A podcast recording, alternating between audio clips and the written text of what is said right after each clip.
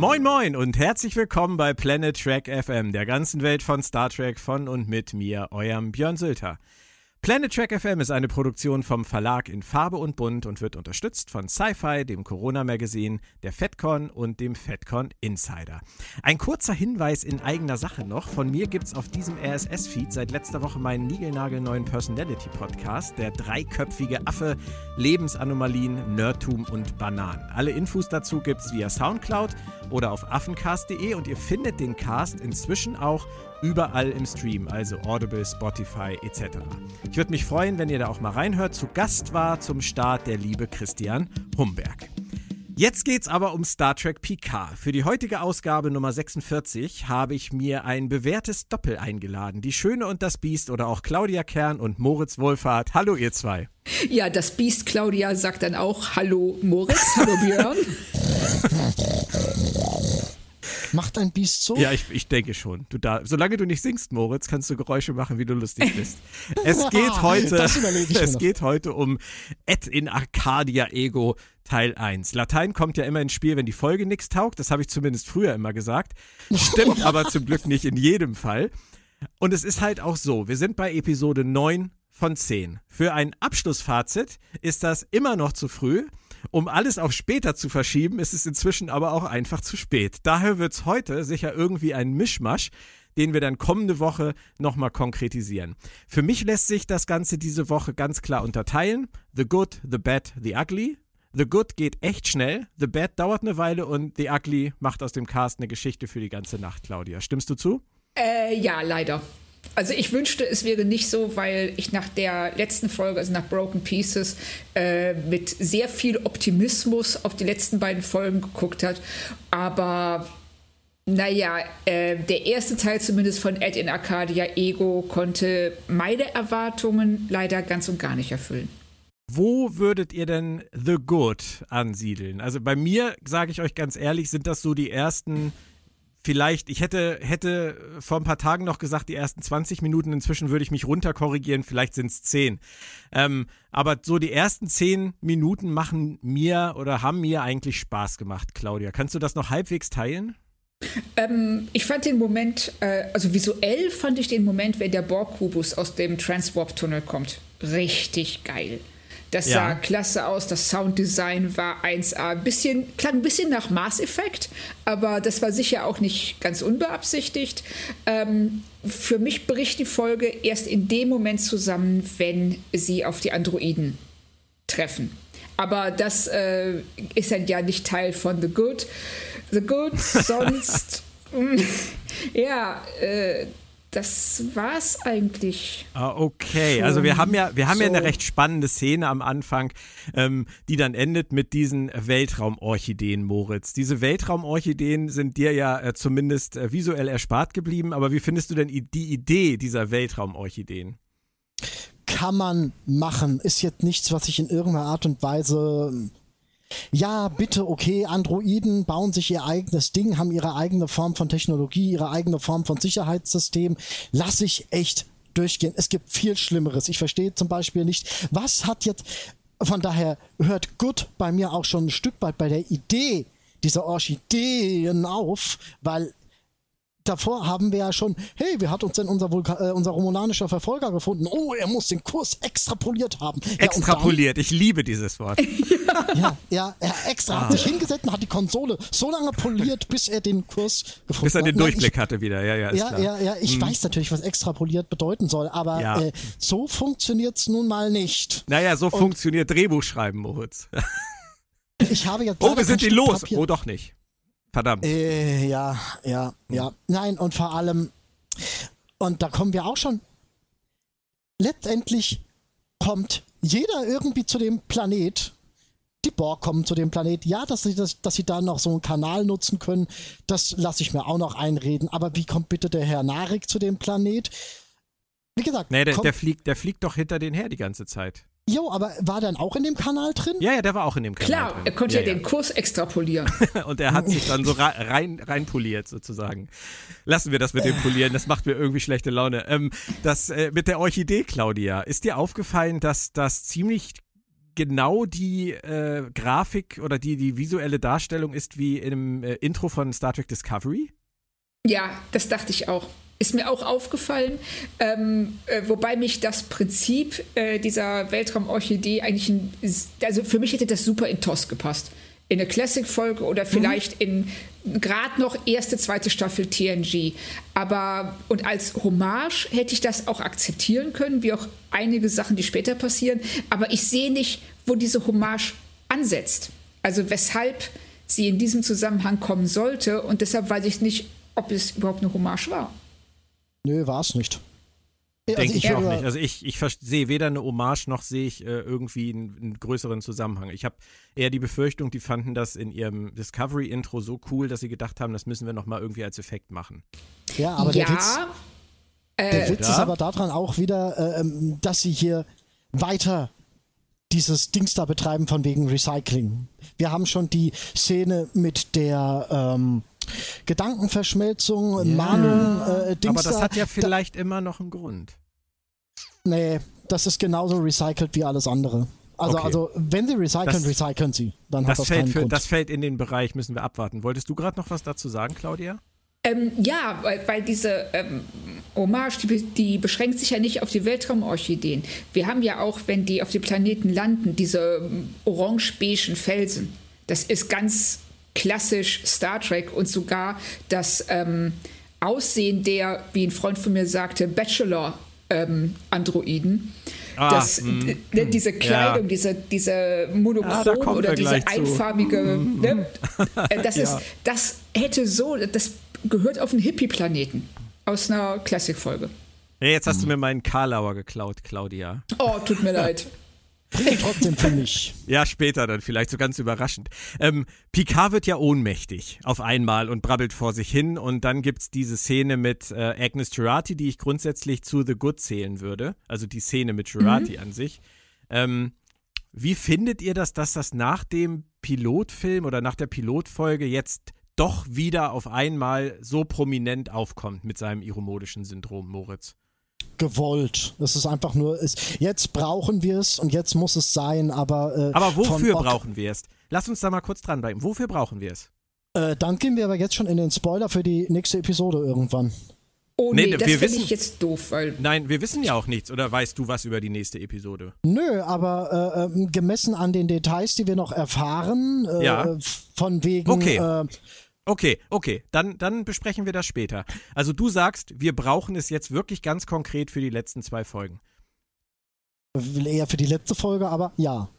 Okay, weil man hätte ja auch annehmen können, dass es einfach nur ein äh, spannungsverstärkendes Element ist, wie sie es ja nee, immer gerne tun. Es, wir brauchen es dann auch noch, äh, kann ich später nochmal auf jeden ja, da kommen wir später auch nochmal drauf. Meinetwegen, völlig in Ordnung. Aber die Szene an sich mit Agnes, die war eigentlich ganz nett, oder Claudia? Ja, die Szene hat mir auch gefallen. Das ähm, fand ich gut. Das, da kam auch genügend Emotion rüber. Ähm, was mich ein bisschen gewundert hat, ähm, ich hatte, hattet ihr auch im Pilotfilm schon den Eindruck, dass das so konkret tödlich ist? Ja, tödlich ja, ja aber nicht dass, nicht, dass das so äh, schnell passieren wird. Ja, genau, das, das meine ich. Das ist letzten Endes, also ich sag mal, wie äh, eine starke Demenz oder so, irgendwann ist das tödlich, aber. Also ganz ehrlich, Claudia, ich fand im Pilot, in der Pilotfolge klang es so wie, sie sind ein Mensch, sie werden irgendwann sterben. Ja, genau. Also es klang so ein bisschen, naja, sie haben das jetzt halt und irgendwann führt das zum Tode, aber nicht, dass er auf die Uhr gucken muss. Nee, und vor das allem nicht, dass das es jetzt, dass, dass das in der Mission jetzt schon akut wird. Also das. Ja, äh, ja. Wir sehen das da in, in, in dem letzten, im Finale von, von TNG, sehen wir das auf eine ganz andere Art und Weise. Das ist ein schleichender Prozess. Wupp, und wupp, wupp, Herr Wohlfahrt hat zum ersten Mal TNG gesagt. Wupp, wupp. Extra für dich. Und Seit Jahren muss ich mir dieses TNG-Gebrabbel anhören von ihm. Jetzt sagt er TNG. Ich fasse. Sei froh, dass ich nicht das nächste Jahrhundert sage. Okay, was war, was war im Finale von TNG? Ich habe jetzt gerade nicht Finale zugehört. von TNG, wir wollen uns doch wieder auf bekanntes Territorium zurückbegeben. ja. Begeben. Ähm, da wird das ja als langsamer Verfall gezeigt, äh, der, ja, ja. der jetzt nicht wirklich zum Tode, zum sofortigen Tode führt. Ja, aber das ist ja auch schon Ewigkeiten her. Also das ist ja, das ist ja Jahre vor Nemesis gewesen. Also wir, wir sind ja, wie viele Jahre sind das zwischen äh, All Good Things und Nemesis in der Timeline? Also wir sind ja bestimmt jetzt bei, bei 20 Jahren oder so. Ja, aber Also- das ist doch exakt, äh, halt, halt, das ist doch, ähm, All Good Things zeigt doch auch, wie es in 20 Jahren mal für ihn Ja, sein deswegen, könnte. sag, deswegen, deswegen. Aber deswegen ist es doch völlig in Ordnung, wenn das sich jetzt verschärft, oder nicht? Nee, so kam es Nee. mir damals einfach nicht rüber. Nee, es war einfach, es wurde als eine andere Krankheit geschildert als ähm, jetzt in der letzten Folge. Also Mhm. Ja, in der letzten sein. Folge klang es so, ähm, er hat, ich sag mal, er hat Krebs im Endstadium. Ja, er fällt halt irgendwann um und ist tot. Und bei ähm, Genau. All Things war es halt ein. bitte nicht. Jetzt weiß ich auch, was du meinst. Jetzt habe jetzt ist, jetzt hab ich verstanden, wovon du redest, Moritz. Da wurde es als äh, schleichender Verfall beschrieben und jetzt ist es halt so ein Bums und weg. Ja. Ja, Ja, also es wird okay. ja ganz konkret, dass er in Stimmt. nächster Zeit sterben wird. Deshalb reagieren die ja auch so heftig. Und ich hatte den Eindruck, dass die einfach nicht wussten, wo sie diese Informationen richtig platzieren sollen. Und deshalb äh, das auch so weit nach hinten gezogen haben, weil ähm, in den früheren Folgen, also gerade zu Anfang, wenn dieses, äh, diese Besatzung noch zusammenkommt, in welchem Kontext hätte Picard das erwähnen sollen oder wie hätte das erwähnt werden sollen und hätte es überhaupt wen interessiert? Ähm, doch, es hätte, man hätte es erzählerisch unterbringen können, wenn er sich vom äh, medizinischen Notfallhologramm da untersuchen lässt und er hätte auch mit dem reden können und sagen können, hier, es gibt da dies und welches und jenes und das sagst du bitte keinem anderen. Hippokratischer Eid, bla bla bla und äh, gib mir mal bitte dieses Medi, jenes Medi, welches Medi, aber sag's keinem. Ja, Er aber damit hätte. Ja, aber das hätte das Problem ja nicht gelöst, weil sie Das dann nicht, immer noch. aber wir hätten, wir hätten damit schon mal gearbeitet. Das wäre für uns ein äh, organisch entwickelter Faktor gewesen. Aber kann Okay, ich- das stimmt, Mal, das mal stimmt. ganz anders gefragt, wäre es nicht viel sinnvoller gewesen, diese Geschichte nur reinzubringen, wenn sie wirklich in der Staffel seinen geistigen Verfall hätten zeigen wollen? Sie brauchen halt jetzt äh, etwas, was, es, was, was gewisse Dinge irgendwann akut werden lässt äh, oder gewisse äh, äh, Handlungen. Kann ja aber nicht mehr. wird. Kann ja nicht mehr. Moritz, ganz Doch. ehrlich, diese Szene auf der Brücke, wo er da, wo er da ohnmächtig wird und sagt, danke, dass Sie alle gekommen sind, Ja. das, das, das läuft für mich nicht mal unter besorgniserregend. Ich, also, dass die da alle auf der Brücke auf einmal so, um Gottes Willen, was ist mit dem los? Der muss ja schwerst krank sein. Das ist irgendwie, das wirkt ja auch so, die laufen alle zu ihm hin und mein Gott, ja, die sind durch so eine, durch so eine Transwarp-Spule Dingsbums-Gedöns geflogen und er ist halt kurz ohnmächtig geworden. Der Mann ist über 90 und hat halt irgendwas vor sich hin fabuliert. Ich fand das gar nicht schlimm. Und das ist das einzige bisher in dieser Staffel, was irgendwie darauf schließen lässt, dass er ein bisschen schwächlich sein könnte. So wirklich. Ja? Mir war das nicht Ja. genug. also Eine Spule ich hatten es. sie übrigens nicht. Hä? Eine Nein. Spule hatten sie übrigens Ich bin ja nicht für Technik zuständig in diesem Podcast. Du bist für Technik zuständig. Für Singen und Ich? für Technik. Ja, ja.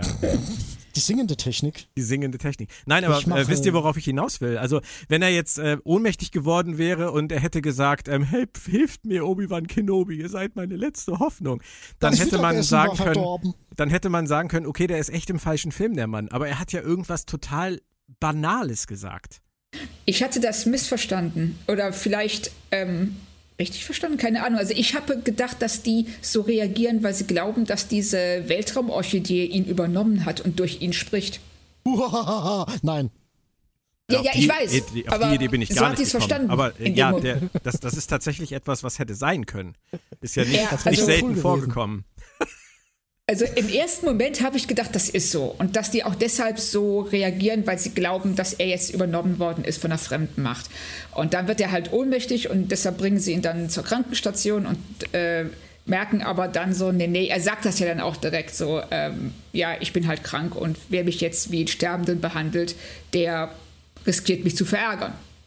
Oder was auch immer im Deutschen sagt, keine Ahnung. Ja, das ist, das ist ein ganz, ganz schönes Thema. Gehen wir da mal kurz hin. Ähm, Claudia, du hast die englische Fassung nur geguckt, ne? Äh, ja. Moritz hast nur die deutsche geguckt. Ja. Okay. Du hast ich hab, beide geguckt. Ich habe beide geguckt. Ach, das finde ich großartig. Und das ist wieder so ein Fall, wo ich mich ein bisschen gewundert habe, muss ich ganz ehrlich sagen. Weil im Englischen sagt er, ähm, dass äh, wer auch immer da halt äh, ihn behandelt wie einen Sterbenden, der äh, riskiert to piss him off. Oder Ja. to piss me off.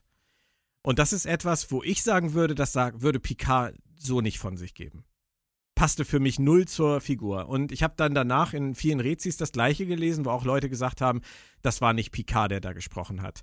Und dann gucke ich die deutsche Fassung und da sagt er, ähm, der riskiert, dass ich ihn anfalle wie einen klingonischen Tag. Ja. Und da habe ich gedacht, wie kreativ die deutsche Synchronfassung mit diesem völlig beschissenen englischen Dialog umgegangen ist. Nicht nur das, ähm, es ist nicht nur kreativ, wir haben eine TNG-Episode, wo Picard mal ganz äh, hemmungslos klingonisch flucht. Und ja. danach sagt der Klingone zu ihm, oh, ich hätte nicht gedacht, dass ich so gut fluchen können. Und ich finde, wenn man diese zwei äh, Dinger miteinander in Bezug setzt, kann man schon sagen, er hat so einen kleinen Bezug zur klingonischen ja. Kultur. Und das finde ich voll schön. Ja, und es ist halt eine Art, wie, wie Picard auch in der Serie sowas gesagt hätte. Während ja, dieses äh, You risk pissing me off, das ist halt für mich, das, das ist halt dieses, dieser Übergebrauch von, von Flüchen und äh, das ist. Äh, Moment, das, Moment. Piss me off ist aber sehr, sehr harmlos. Ja, aber, aber doch nicht für Picard. Doch, also der ist, äh, also ich sag mal, äh, also das würde auch eine Großmutter würde sagen, äh, oh, don't do that, you're gonna really piss me off. Ja, wenn also du so, wenn du so sagst, denke ich an Agatha Christie und dann gebe ich dir das. Ja. ja, es ist Miss also Marple. Miss Marple würde sagen, äh, piss me off. Also es, okay. ist, es ist so harmlos. Gut. Dann einigen wir uns doch vielleicht ja, darauf, dass die, mich zu Picard, da bin ich bei Björn. dass die deutsche Fassung auf jeden Fall kreativ mit dieser englischen Version umgegangen ist. Ja, ist sie. Es, es wäre im Deutschen nicht schön gewesen, wenn er gesagt hätte, ähm, wenn mich hier jemand wie ein Kranker behandelt, dann fühle ich mich echt angepisst. Nee, das ist auch, äh, im Deutschen ist das viel härter als im Englischen. Ja, das mag sein. Also du würdest ähm, im Englisch, im Deutschen dann vielleicht eher sagen, der, ähm, äh, wenn mich jemand behandelt wie einen Sterbenden, der wird mich echt vergrätzen oder ja. sowas. Wir verlassen dann die La Serena und äh, kommen dann in die wunderschöne Landschaft auf. Und jetzt kommt der Name des Planeten Coppelius. Coppelius. Was fällt euch denn zu Coppelius ein? Ich bin euch ein bisschen im Vorteil, ich habe nämlich recherchiert, aber habt ihr da irgendwelche Assoziationen zu? Die wird es wohl geben und ich schäme mich in Grund und Boden, dass ich nicht drauf komme oder sie nicht bemerkt habe. Also Moritz, das ist eine Berliner Band, die nach eigenen Angaben Kammercore Metal auf Schlagzeug, Kontrabass, Cello und Klarinette spielt. Ich vermute Boah, dass mal, ich die nicht kenne, das ist ja ein Frevel. Ähm, Coppelius ist ein Ballett. Ah, das mag auch sein, aber es ist vor allem auch ähm, ein Name einer Figur aus einer Erzählung, nämlich der Sandmann von E.T.A. Hoffmann. Und ganz interessant, der Name Coppelius hat verschiedene Bedeutungen. Ähm, es gibt da zwei Menschen, die heißen Coppelius und Coppola. Zum einen kommen sie von dem italienischen Wort Coppo, das die Augenhöhle bezeichnet. Außerdem heißt Kopplare einschmelzen und ein weiterer Bezug besteht zu dem Wort Copula, das so viel wie Verbindung bedeutet. Alle drei Bedeutungen passen zu Coppelius, da dieser für Kopulieren kommt nicht nein, vor. Nein, nein, nein, nein, da dieser für seine Experimente, bei denen vieles eingeschmolzen wird, Augen benötigt, um diese mit den leeren Augenhöhlen zu verbinden. Hä? Hilft uns das weiter? Es geendet, der Satz endet dann mit, sie passen aber auch zu Coppola, da er Nathaniels Sicht mit Hilfe eines Taschenfernrohrs manipuliert und er am Ende im Streit mit Sa, nee, mit Spalanzinasi, Spalanzani, die Automaten, jetzt kommt's können. Moritz, die Automatenpuppe Olympia so weit zerstört, dass ihr die Augen fehlen. Die Automatenpuppe. Ja, ja. Ja, also, was ich euch damit eigentlich Schön. nur sagen will, entschuldige Claudia, was ich euch damit eigentlich nur sagen will, ist, dass ich langsam aber sicher das Gefühl habe, dass Michael Chabin ein sehr, sehr gelehrter Mann ist. Aber er sollte kein Fernsehen schreiben.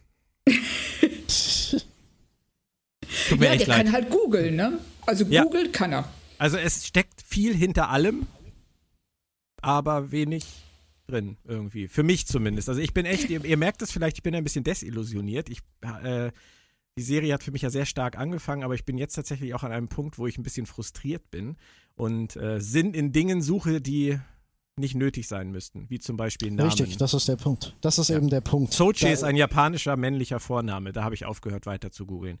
Ähm, was sollen wir tun? Wir reden über den Abstecher zum Kubus. Wir haben gerade das äh, Schiff verlassen und gehört, dass es irgendwie acht Kilometer bis nach, ähm, wie sagt Raffi das so schön in der deutschen Fassung, Androidenhausen. Androidenhausen. Genau, nach Androidenhausen ist. Ähm, ist ja nicht weit für einen 94-Jährigen. Also acht Kilometer hin oder her. Da kann man auch noch mal in die andere Richtung gehen, um beim Kubus Hallo zu sagen, Claudia, oder? Ja, absolut. Also, oh, Entschuldigung. Äh, was gibt es besser als einen schönen Spaziergang bei 30 Grad 40? durch eine Wüste? Mhm. 40 genau. Grad waren es, glaube ja, ich, ne? Genau. Ohne, ohne, Kopf, ohne Kopfschutz mit ja, freien, freien Oberarmen und. Ja. ja, das ist doch so völlig in Ordnung. Gut geplant. Ja. Und ähm, das ist, also dieser Abstecher, bei dem Abstecher, da habe ich auch so ein bisschen den Kopf geschüttelt. Um ehrlich zu sein, gedacht, so, Leute, das ist jetzt ja. nicht euer Ernst. Das, ähm, und Picard ist auch, der hatte auch überhaupt kein Problem mit. Nee, sie wollen ja einfach gucken, ob, äh, ob es Yu und ähm, Elnor, Elnor gut geht. Gut genau. Geht. Ähm, dann kommen sie da an und Elnor begrüßt Picard so, als hätten sie ihr ganzes Leben miteinander verbracht. Ja, das verstehe ich aber aufgrund seiner. Ja. Ja, verstehen kann man es, aber es ist wieder dasselbe wie so oft in dieser Serie auch. Es kommt jetzt rein und sie tun alle mal so, als wäre es voll das Ding. Und äh, zwei Episoden lang hat es eigentlich kein Stück interessiert, was aus dem geworden ist. Sowas finde ich halt dann immer ein bisschen komisch. Aber man kann es durchwinken, weil Elnor ist ja auch so ein bisschen so ein Teenager-Charakter. Und ähm, das, das ist für mich auch noch okay. Und dann kommt Seven da mit der, mit der Voyager-Melodie, weil Jeff Russo kann ja nicht anders, als jedes Mal ah. irgendwas, irgendwas reinzufiedeln, was irgendwie einem auffällt. Ist ja auch schön irgendwo, aber hm, Nee, es passt und, nicht. Tut und mir Seven, leid, das ist ästhetisch unpassend. Und Seven ist ja, kommt dann da rein und kickt da die Leichen durch die Gegend und haut wieder mal einen coolen Spruch raus. Und dann ah. beginnt es für mich aber erst interessant zu werden, Claudia, weil warum sind sie eigentlich hingegangen? Nur Hallo sagen? Nee, die wollten doch, also so wie ich es verstanden habe, die wollten gucken, ob äh, jemand überlebt hat. Vor allem okay, ja. Elnos und ja, ja. Äh, Hugh. Sie wissen ja nichts okay. von Seven. Und sie sind jetzt ein paar Kilometer Umweg gegangen, um zu gucken, dass es denen gut geht und lassen die jetzt aber alle zurück. Ja, weil es geht ihnen ja gut. Problem ja, ja, nee, klar. Und Elnor ist ja auch gar nicht mitgekommen, um sich auf, um Picard zu kümmern eigentlich. Nein, das macht überhaupt keinen Sinn. Aber obwohl wollte doch, er, Moment, er wollte, Moment, Er wollte, aber Picard hat ihn nicht gelassen. Also, Picard hat ihn schon wieder nicht gelassen, ja. Ja, ja. Aber, aber hatte Elnor nicht eh seine, ähm, ähm, sein Augenmerk jetzt auf die Borg gerichtet, weil deren Sache noch hoffnungsloser ist als Picard? Nee, das hat, das hat Picard ihm gesagt, dass die XBs seinen Schutz brauchen. Ja, ja. genau, aber er, er hat es doch angenommen. So. Ja, ja, aber ich verstehe den Sinn halt nicht. Das ist halt, äh, warum, warum ist der überhaupt mitgekommen? Um, um auf alle möglichen Leute aufzupassen, bloß nicht auf Picard. Und auf die passt er dann auch nicht gut genug auf, weil Yu ist ja auch tot. Also, hm. Ja. Also, ja, ich, ich, ich würde die Leute halt auch gerne mal dabei haben, weißt du? Ich würde Seven auch gerne mal dabei haben. Für mich läuft die so mit. Das ja, die laufen, ja, sie wissen äh, ganz oft nicht, was sie mit den Leuten anfangen sollen. Ja. Ähm, also hier, denke ich mal, haben sie Elnor deshalb nicht mit reingenommen, weil sonst die gesamte Endsequenz der Folge nicht so hätte stattfinden können. Und Seven ja, das, ist ja, halt stimmt, Claudia, richtig. Da wäre er eingeschritten so, unter Umständen. Ja, auf jeden Fall. Und Ach, Seven ist halt Fanservice. Auf, auf, auf Fanservice ja. basiertes Storytelling, was aber letztendlich kein äh, Innenleben hat. Kein echtes, kein vernünftiges, kein gutes. Ja. Was ja das Hauptproblem von Fanservice im äh, Generellen ist. Ja. Genau. Das, das, heißt also, diese Woche fandest du es auch weniger gelungen im Vergleich zu letzter, wo, wo ich ja äh, sehr unzufrieden war und du das aber doch recht positiv noch äh, angesehen hast, was sie mit Seven gemacht haben. Ja, ich, ich konnte mit letzter Woche, also mit Sevens Auftritt in der letzten Woche total gut leben. Ich äh, habe auch nicht diese Oberflächlichkeit gesehen, die du okay. Hm. wahrgenommen hm. hast. Und dieses Mal war das wirklich, die wurde abgehakt. Ja. Und äh, auch You, es wird dann gesagt so, ja, You ist tot. Oh, das ist echt schade. Ja, Picard sagt das ja auch das. noch so lapidar, armer You.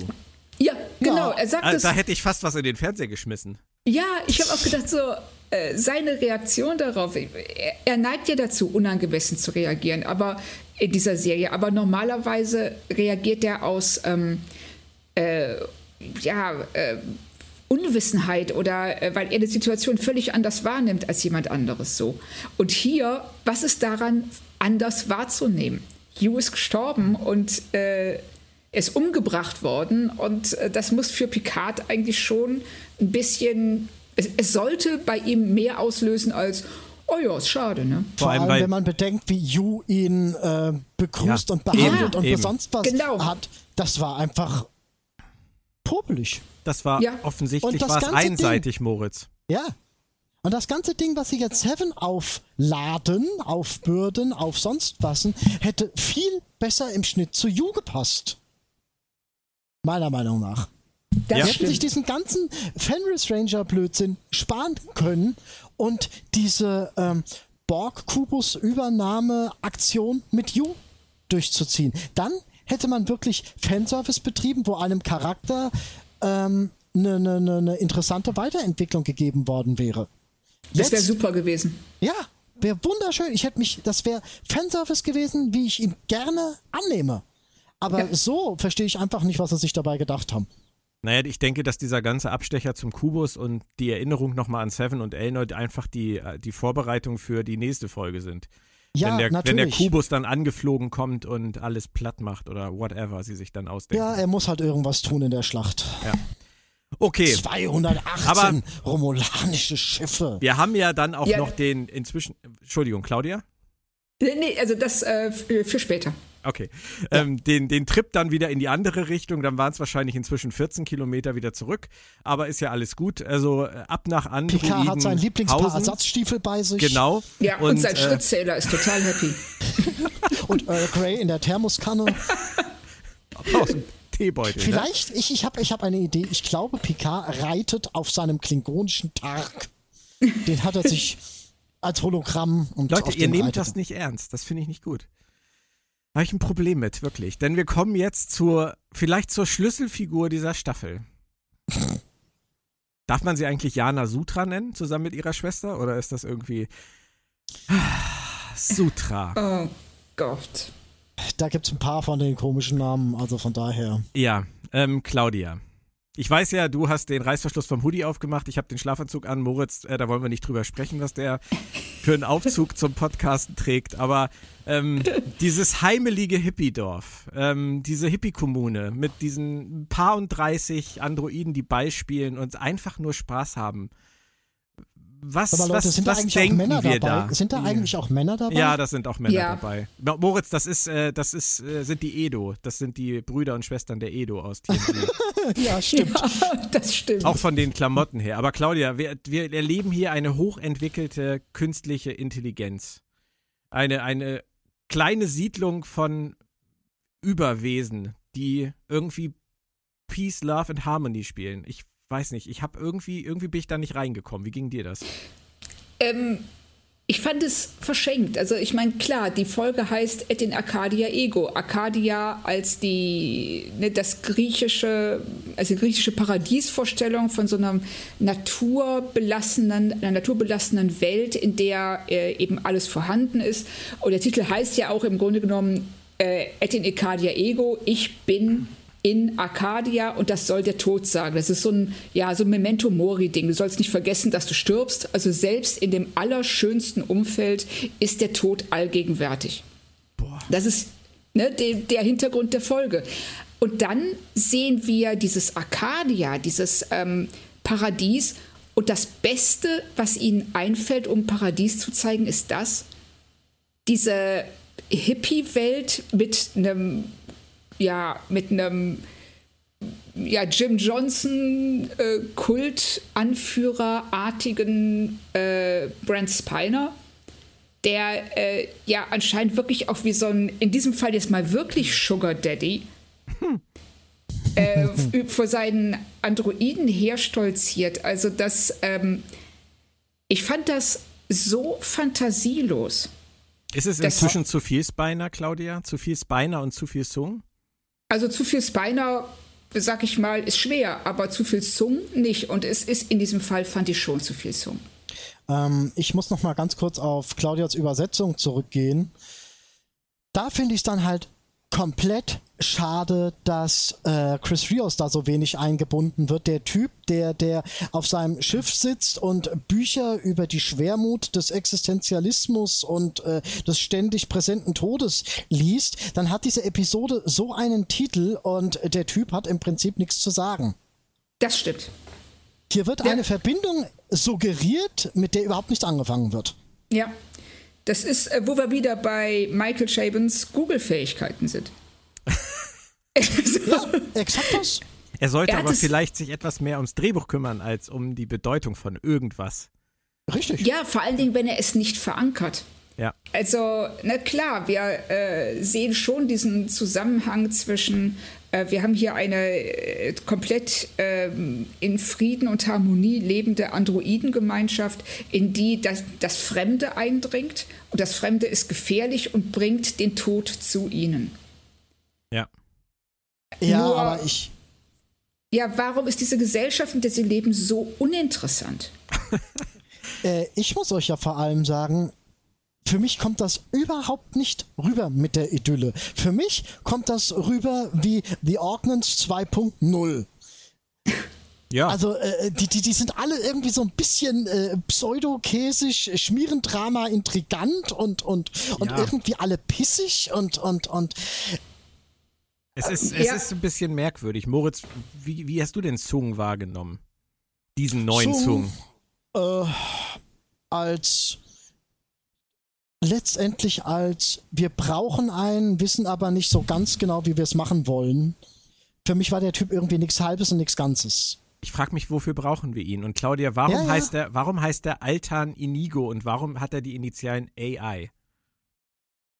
Weil Michael Shapen echt super googeln kann? Nein, okay, du glaubst also, also, nicht, dass er ein, ein Androide ist? Nein, glaube ich nicht. Nein. Okay. Nein, dann, ist er also, dann ist er also wirklich der Sohn wahrscheinlich von Nunien Sung und von Juliana Sung. Ach, und Seitensprung, hallo? Ja, das gut. ist nicht gesagt. Sie, das ist sie, nicht sie schaffen es ja auch nicht, äh, Juliana Taylor zu erwähnen oder Lord zu erwähnen. Sie haben auch Lal nicht erwähnt. Es gab ja mal mhm. irgendwann dieses Gerücht, sie dürfen nur noch 75 Prozent dessen verwursten, was es mal in Star Trek gab. Ach, dieses Blöde. ja, ja, ja, Nein, genau. aber ganz ehrlich, ne, warum fallen diese Sachen alle hinten über? Sie, sie tun uns Sachen an, wie Bruce Maddox und Ichep, aber ich, ich hätte Law und ähm, Juliana Taylor hätte ich viel schlüssiger gefunden in dieser Geschichte. Äh, was ich am schlüssigsten gefunden hätte, wäre, wenn da jetzt ein Roboter Maddox aufgetaucht wäre. Und das hätte ich halt auch wirklich schön ja, gefunden im Beispiel. Sinne des Charakters. Oder des ein Maddox. alter Lore. Ein alter Lore, der es geschafft hat zu altern. Äh, ja. Ja, also, durchaus. Also, zumindest lieber ähm, als äh, den nächsten äh, Zung-Sohn, über den wir noch nie was gehört haben. Richtig. Und ja. das in einer vorletzten Episode. Äh, man, man, man, man stellt in einer vorletzten Episode keine Fragen mehr. Ist meine Sicht der Dinge. Ja, also sie hätten sich das vor allen Dingen alles ersparen können, wenn sie Maddox nicht so früh umgebracht hätten, sondern Maddox auf der Androidenwelt gewesen wäre. All das, was äh, Altan hier sagt, hätte Maddox genauso sagen können. Richtig. Ja, das stimmt. Wir kommen wir dann halt Spiner und da sind wir wieder bei diesem ja. Hommage, Fanservice, ja. bla bla bla. Und das Aber sie hatten Spiner doch schon. Warum muss er denn noch eine Rolle spielen? Weil äh, ähm, solche Arrangements, solche Episodenarrangements immer über drei Episoden gehen. Ah, Scherzkeks. Aber ist euch das noch nein, nie aufgefallen? Ganz viele Arrangements oft, gehen immer ja. über drei Episoden. Ja, aber Leute, das ist, es wäre doch echt nicht nötig gewesen, so viel zu wiederholen. Also du hast diese Augments-Geschichte ja schon angesprochen und wir haben ja auch totale Anleihen zu ähm, Angriff der Borg, also Descent aus TNG. Es mhm. ist, man hat fast das Gefühl inzwischen, ähm, sie haben mehr kopiert, als dass es dann tatsächlich noch eine Hommage ist. Also am Anfang habe ich ja noch gedacht, ey, cool, Lal-Geschichte, dass sie das ausgeraben haben, Maddox, geil. Aber jetzt inzwischen wirkt es für mich halt doch ein bisschen wie ein, wie ein Puzzlespiel aus dem TNG Best-of. Ja, sie puzzeln und lassen nichts wachsen. Das ist das Problem an der ganzen Sache. Hübsch gesagt. Ja, ähm, stimmt. Wir haben dann die Szene, die im Prinzip die ganze Story der Staffel ja so ein bisschen auf den Kopf stellt, als Sutra ähm, und Agnes Girardi einen Mindmail teilen, weil, man höre und staune, Sutra ein paar Bücher gelesen hat, zum Beispiel die Lehren des Surak. Ist es so einfach, Claudia? Oh, anscheinend. Also wenn ich, wenn du ein positronisches Gehirn hast, ist es anscheinend so einfach. Ja, also anders, ja, anders kannst du es nicht sehen, weil sie hat es getan, ergo ist es möglich. ja, aber hier orientiert man sich einfachheitsmäßig ah. auch wieder extremst an TOS. Ja. Ich finde, es gibt Dinge, die sollte man einfach nicht mehr machen. Und äh, äh dass ein Roboter, äh, ein Android, ein synthetischer, eine Gedankenverschmelzung durchführt. Warum? Also nee, da habe ich ehrlich gesagt gar kein großes Problem mit, weil ähm, die, äh, eines der Themen der Serie ist ja, sind Androiden vollwertige ja, Persönlichkeiten, Lebewesen, auch wenn sie nicht leben in dem Sinne. Und wenn ein Vulkanier in der Lage ist, ein Mindmeld zu lernen, warum sollte ein positronisches Gehirn, das sich wahrscheinlich sehr viel besser an unterschiedliche Gegebenheiten anpassen kann, das nicht können?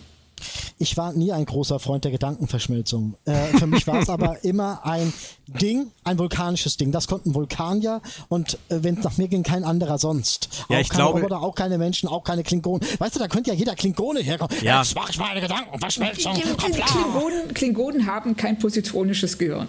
Ja, Vulkanier äh, äh, auch die Vulkanier auch nicht. Nein, aber ähm, wenn ich, ich sag mal, ähm, ich kann einen Computer erschaffen, der funktioniert wie eine Biene. Aber ich kann keine Biene erschaffen, die funktioniert wie ein Computer. Du willst uns damit also sagen, dass höchstens ein absolut hochentwickelter Computer in der Lage ist, so etwas zu leisten wie ein vulkanisches Gehirn?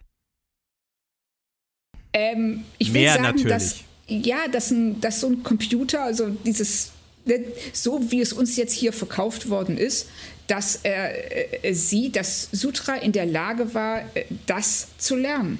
Und das wäre sie, glaube ich, nicht Gut. gewesen, wenn sie äh, was anderes wäre als eine hochentwickelte Androidin. Es war ja auch wichtig letztendlich, damit wir jetzt endlich mal die ganze Warnung sehen dürfen. Und jetzt, Moritz, oh, wissen wir das ja. Ist auch wieder so ein jetzt wissen wir ja auch endlich, was Sache ist, nämlich irgendeine synthetische Entität warnt. Föderation, Föderation. Warnt die Androiden vor den organischen. Mhm. Und bei diesem ganzen Warnungsgedöns, Claudia, habe ich mich die ganze Zeit eigentlich nur an Battlestar Galactica erinnert gefühlt.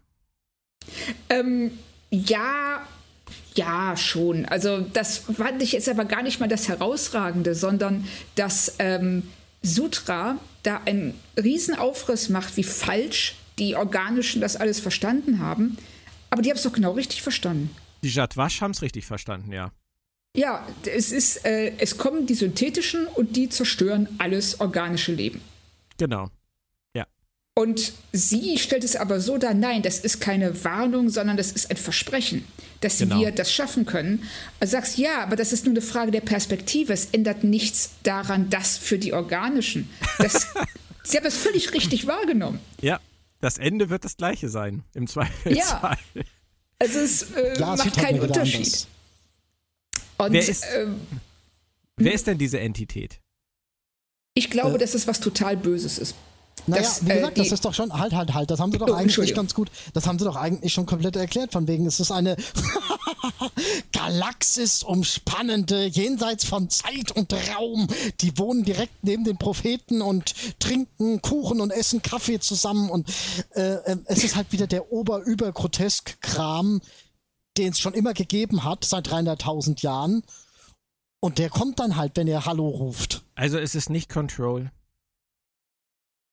Nö. Oh, nee. Kein Control, Crossover.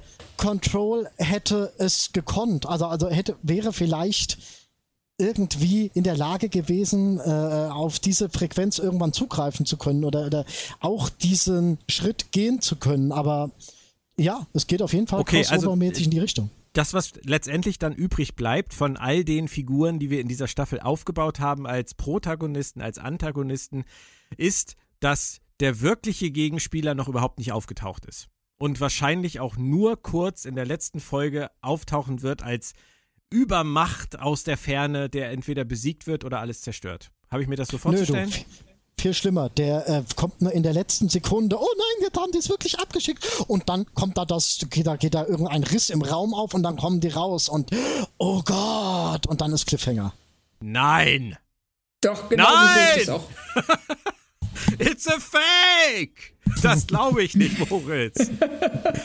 Die machen doch keinen Cliffhanger mit dem Kram. Die, Ich traue es ihnen zu. Es ich gibt, mehrere Möglichkeiten. es gibt mehrere Möglichkeiten. Oh, Leute, Aber äh, nochmal kurz zu äh, Battlestar Galactica. Äh, dieses, dieses, dieses Themengebiet, dieses Ruf die und dann kommen die zurück. Das hatten wir in Babylon 5, das hatten wir in Mass Effect, das hatten wir in Battlestar Galactica. Das ist im Prinzip so ein alter Hut. Ja. Halt irgendwie neu verbacken und verbraten. Aber ihr, ihr, äh, neu ist daran gar nichts. Wirklich. Ihr schockt mich wirklich. Nee. Ihr glaubt wirklich, dass sie diese Handlung, die sie da aufgebaut haben, für so relevant und, und ähm, vielfältig erachten, dass sie das noch in die zweite Staffel schleifen?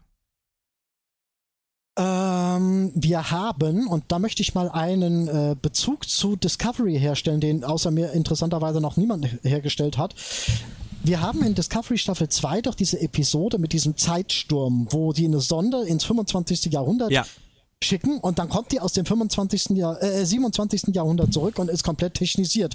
Das ist die dunkle Zukunft, die da irgendwie angebrochen, angerissen, angesonst was wird.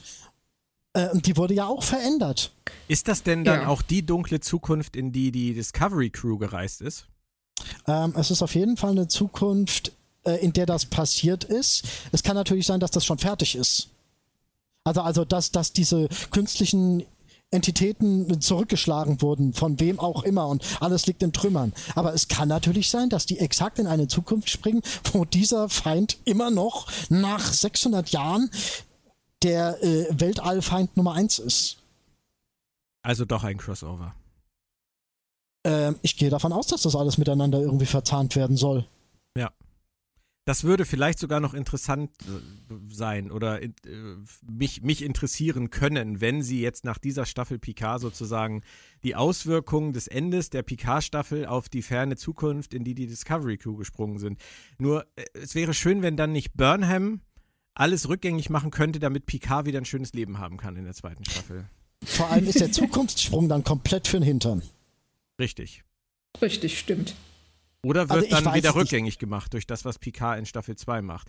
Oder Picard taucht dann in Staffel 3 in Discovery auf. Oh das sind alles Igitt-Szenarien. Ja, das sind Igitt-Szenarien. Aber ja, ihr habt mit den Igitt-Szenarien angefangen. So. Äh, ist richtig, aber jetzt sag mir mal, was, was würdest du? Wie, wie geht das deiner Meinung nach aus? Was ist deiner Meinung nach der Cliffhanger? Was passiert jetzt? Moritz, äh, äh, ich habe keine Ahnung und ich muss dir ganz ehrlich sagen, ich weiß nicht, woran das liegt, dass ich keine Ahnung habe. Ähm, ich äh, könnte mir vorstellen, dass es daran liegt, dass die Serie meisterhaft mit Erwartungen spielt und uns einfach immer wieder täuscht und Haken schlägt oder es liegt einfach daran, dass sie so willkürlich durch die Gegend schreiben, dass einfach immer alles möglich ist, jederzeit. Und ich befürchte, ja, es ist Punkt 2. Mhm. Und deswegen mhm. habe ich keine Ahnung. Ich weiß nicht, stirbt Picard? Wird er gerettet? Wird Picard zum Golem? Wird Picard ähm, in die Zukunft geschleudert? Äh, heiratet er Ruffy? Kommt Riker noch vorbei und rettet den Tag? Das also war eine derartig. Hier, Leute, jetzt jetzt bringe ich ein und danach können wir zu einer anderen Szene übergehen, die das untermauert. Diese Episode war in Teilen auch ein derartiges Plagiat vom äh, Finalzweiteiler aus Discovery Staffel 2, von wegen, jetzt pesen da wirklich wieder die unterschiedlichen Flotten auf diesem Planeten zu.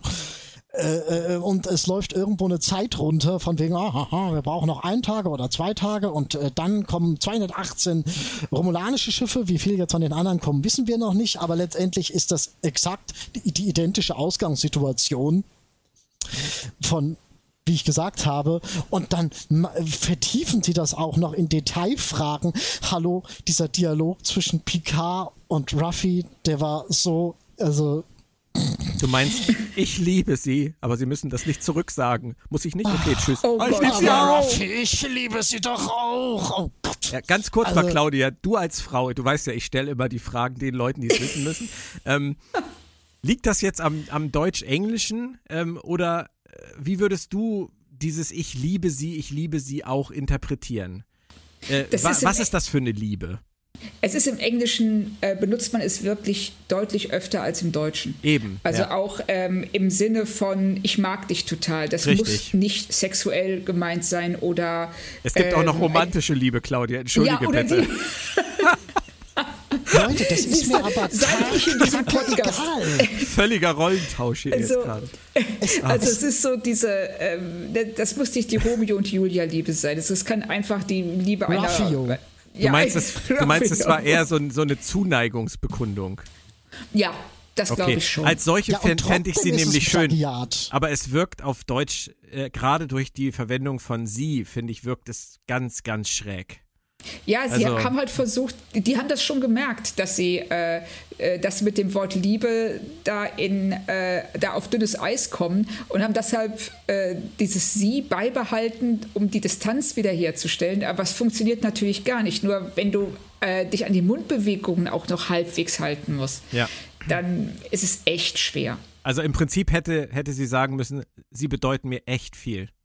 Ja, genau. Sie sagen müssen, ich mag sie sehr oder sie bedeuten mir ja, sie bedeuten ja. mir sehr viel. Ja, ja, genau. Jo, so sollten wir es wahrscheinlich verstehen. Hm. Selbst wenn, ist es trotzdem wieder genau das, was in, in Staffel 2 von Discovery auch zelebriert werden musste. Ja, ist halt das gleiche Und, Team.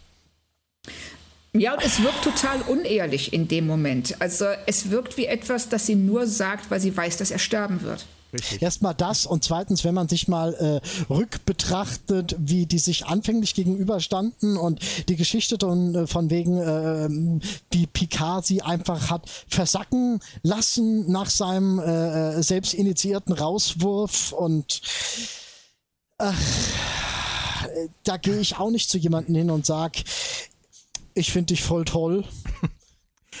Wechseln wir lieber das Thema. Du hast das ja eben schon vorgeschlagen, Moritz. Ich habe noch ein paar Sachen, die ihr mir erklären müsst. Äh, da bin ich nicht so ganz mitgekommen.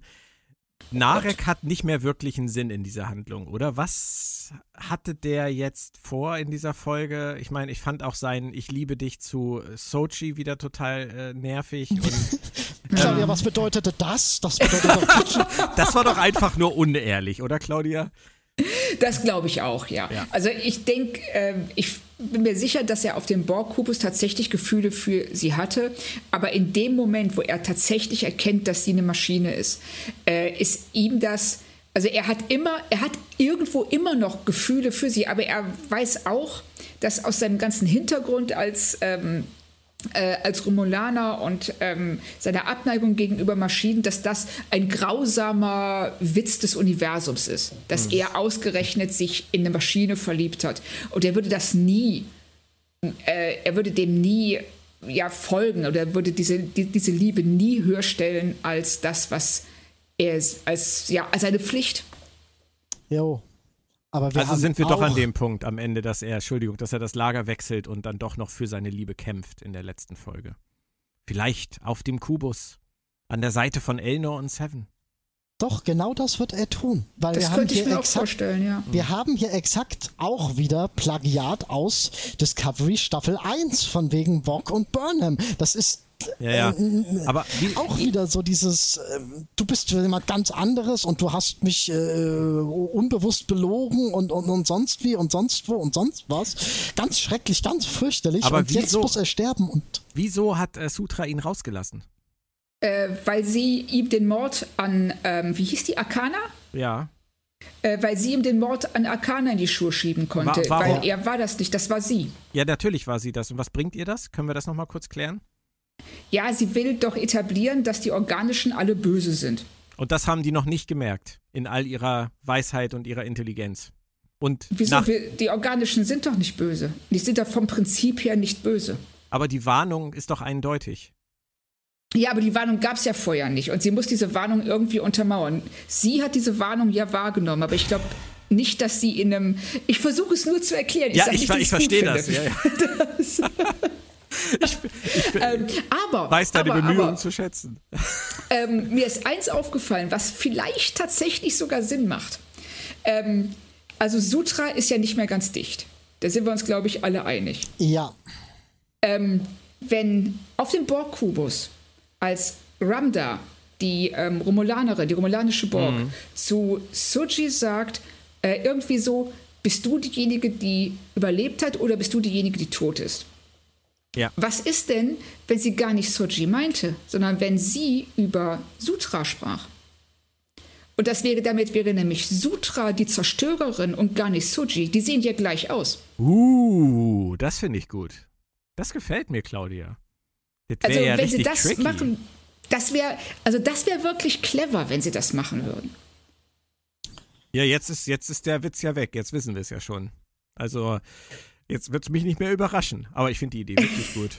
Nee, wirklich. An ähm, sich ist die Idee aber trotzdem gut. Das ändert ja nichts daran, dass nein, die Idee nein, nicht nein, gut ist. Nein, wirklich. Das ist, ein, ist eine sehr, sehr hübsche Idee. Leider ist keine der hübschen Ideen aus diesem Podcast bisher aufgegangen in dieser Staffel. Ja, ich wollte das jetzt, ich wollte das eigentlich gerade unter den Tisch fallen lassen, aber es stimmt nee, leider. Nee, nee, nee, das Nein, das ist, das ist nein, wirklich schön. Ist ähm, gut.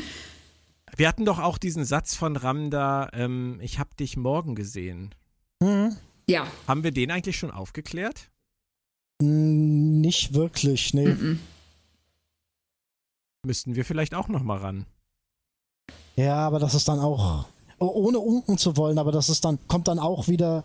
Ich sehe für die nächsten Episode dann auch wieder Dinge, die aus dem Nichts herauskommen, die davor nicht äh, organisch länger gewachsen sind. Ja. Ja, ich hoffe auch unter anderem, dass sie der Folge auch mehr Zeit zum Wachsen geben als der letzten, die hier mit mhm. ihren 45 ja, Minuten. Ja, man merkt es wieder, man merkt es. Ja. Und da waren teil, teilweise kam es mir wirklich so vor, als ob ganze Szenenblöcke fehlen würden. Ja, mhm. aber dafür waren die Szenen, die drin waren, dann teilweise unnötig lang und unnötig ja, gehaltlos.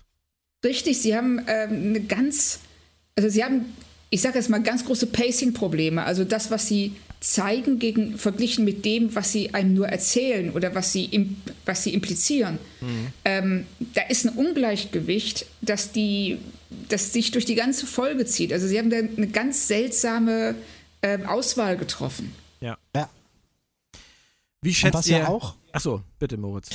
Ähm, da fällt mir gerade noch so ein Moment ein, den ich unglaublich schrecklich fand, war, wie Picard sich äh, kurz vor Schluss nochmal aufspielt als, als, was ja. eigentlich eine schöne Idee ist, aber es spielt sich dann so unglaublich auf von wegen und wir fliehen alle und dann setze ich mich für euch ein und jetzt kommt ja. das Beste und die Föderation wird auf mich hören.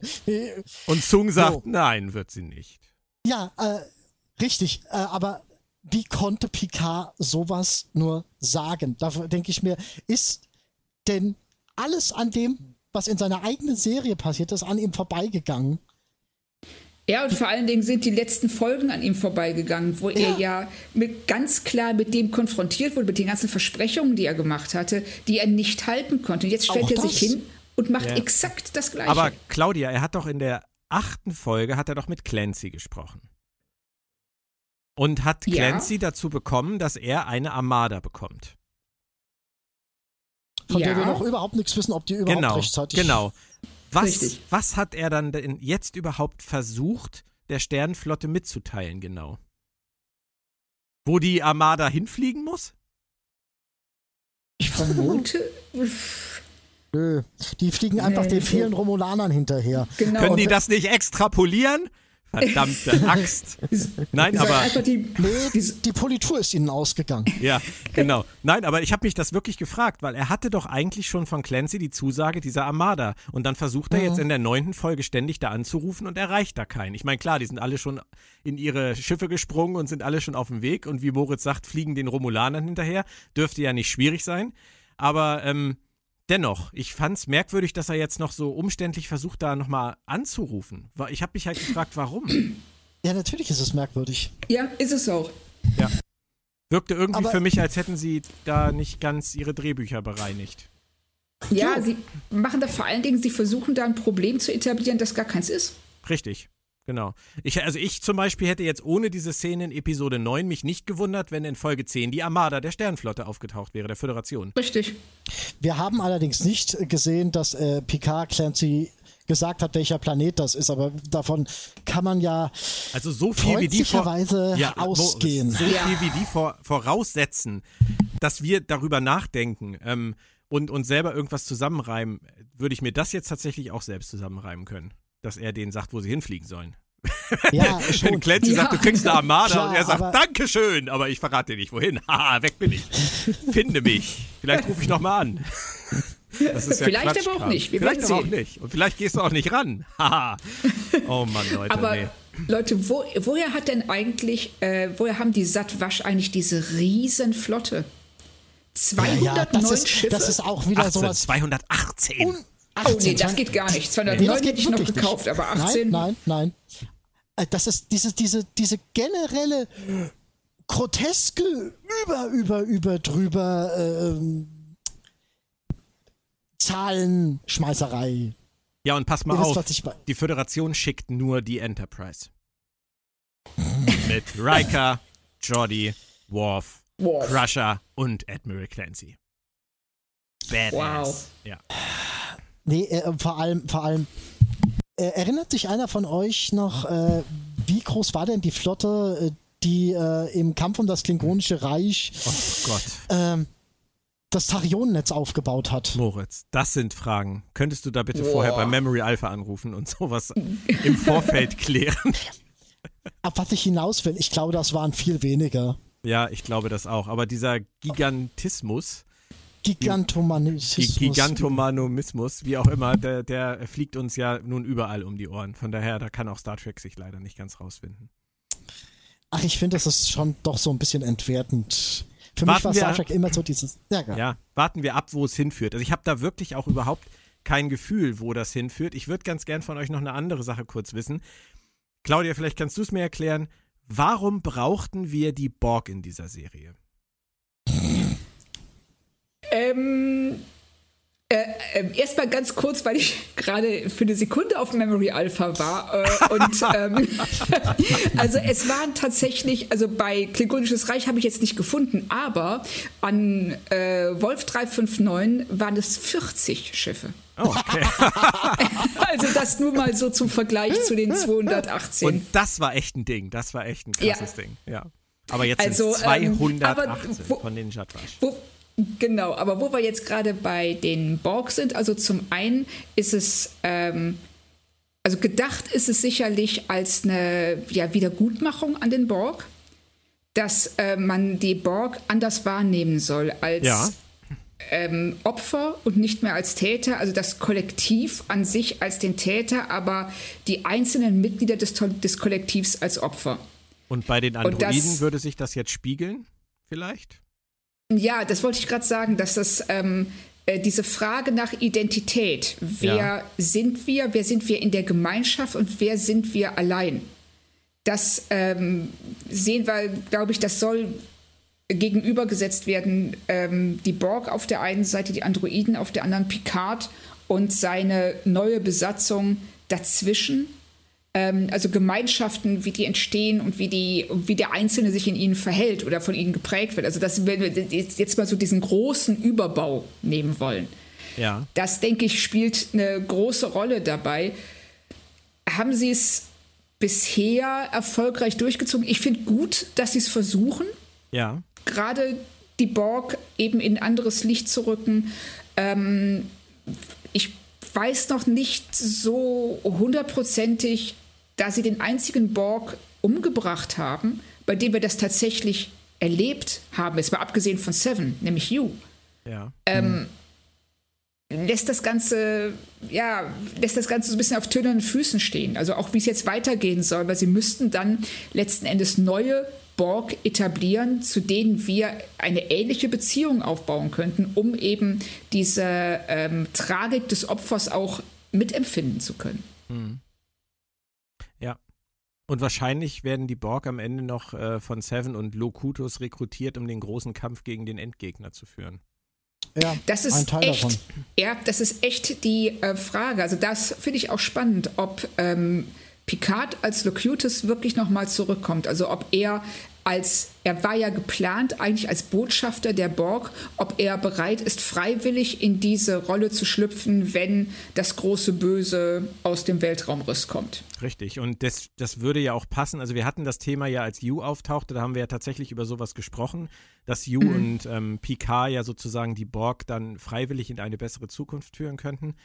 Ähm, er wurde jetzt ja nun in dieser Folge auch schon wieder direkt von einem XB angesprochen als Locutus. Also Richtig. sie machen mhm. das ja schon mhm. offensichtlich absichtlich. Ja. Also von daher wird, wird so. es, denke ich, noch eine Bedeutung haben. Ja, glaube ich auch. Wobei ich ich hoffe nicht, dass er dann als Locutus äh, sozusagen den Platz einnehmen muss von Seven, weil Seven stirbt.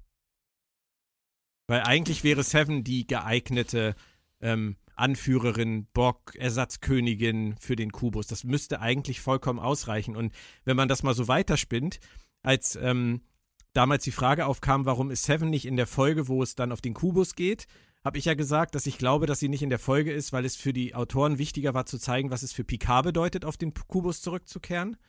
Und ja. jetzt hast du eben so schön gesagt, dass vielleicht ähm, Yu tot ist, weil sie Seven in den Mittelpunkt der Geschichte auf dem Kubus stellen wollten, obwohl er eigentlich die logischere Wahl für diese Handlung gewesen wäre. Sonst hätten Richtig. sie nämlich zwei gehabt und so haben sie jetzt wieder nur eine. Und das gleiche könnte sich dann jetzt zum dritten Mal ereignen, wenn es darum geht, den Kubus anzuführen, dass Seven stirbt und Picard Locutus wieder werden muss.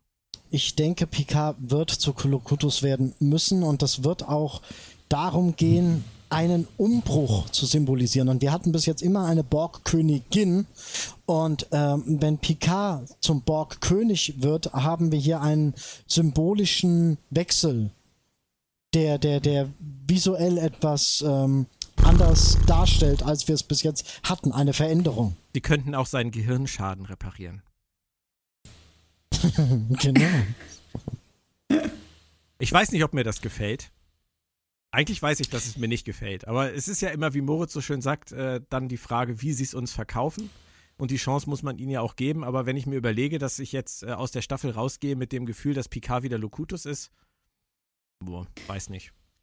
Also hm. ich fände es, ähm, ich fände die Variante jedenfalls deutlich besser, als wenn er in den Golem schlüpft. Ja, reden wir nochmal über den Golem. Was haben Sie denn mit dem Golem vor? Deiner Meinung nach, Claudia, sonst, falls nicht Picard den Golem-Körper bekommt als neuen Wirt für seine mentale, was auch immer? Ähm, also das war jetzt eigentlich so meine Theorie, dass ja. Picard, äh, also wenn, weil das ist äh, von der Szene her, es ist schon sehr konstruiert. Die stehen dann da und so zufällig sagt dann, ähm, äh, wie heißt der noch? Oh Sung. Gott, Namen. Nenn ihn doch Sung. Nenn ihn ja, einfach genau, Sung. Sung der heißt aber. Altan äh, Inigo. Altan, genau. Der wird dann Altan und Jurati dann so, ach ja, ne, so ein Bewusstseinstransfer geht schon. und Picard steht daneben so, oh, echt jetzt? Und ähm, das, ich hoffe, dass sie es nicht machen, weil das einfach für, also Picards Charakter so stark schwächen würde. Aber ganz ehrlich, Claudia, denkst du nicht vielleicht, äh, sie werden in eine ganz andere Richtung gehen, weil sie ja alles, was sie irgendwie auf geworfen haben in der Staffel, wieder letztendlich irgendwo mal aufgenommen haben. Und es hieß doch am Anfang der Staffel aus Geratis Munde, dass man irgendwie aus einem übrig gebliebenen Neuron sozusagen vielleicht sogar Data wieder erschaffen könnte. Das äh, wollte ich gerade sagen, dass die einzige Alternative wäre, dass sie ähm, versuchen, einen Kreis zu schließen, dass Picard stirbt, um Data neues Leben zu geben.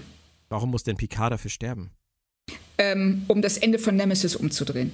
Äh, nee, also das ist, äh, das nee, ist ja, ja, aber das ist doch kein nicht, Grund. Das ist ja, doch irgendwie ich, kein. Das wünscht sich also Frau Kern. Mensch, Mensch. Nein, Mensch. Moment, Moment, nein. halt. Ich, nein, ich finde das, ich finde das eine ganz doofe Idee. Ja, ich aber weiß. Ähm, das, es wäre möglich und es würde so eine Art von Brücke schlagen und sie sind ja, wie bei Discovery auch schon, total versessen darauf, Brücken zu schlagen zu Sachen, die sie eigentlich auch einfach links liegen lassen könnten. Okay, aber dann würde Data vielleicht dann jetzt wieder auferstehen, vielleicht sogar menschlicher als zuvor. Ich hatte auch so ein bisschen geungt, dass er vielleicht so eine Art einiger wird für alle, dass er sozusagen der perfekte künstliche organische Hybrid wird, der dann allen sagt, es geht nur gemeinsam und nicht gegeneinander. So eine Art Jesus-Figur fürs Universum, The Best of Both Worlds. Ah, jetzt wird's richtig schlimm. Ähm, das, könnte, das, könnte, ich mir halt so ein bisschen vorstellen. Dann noch endlich mal Brent Spiner richtig de-aged.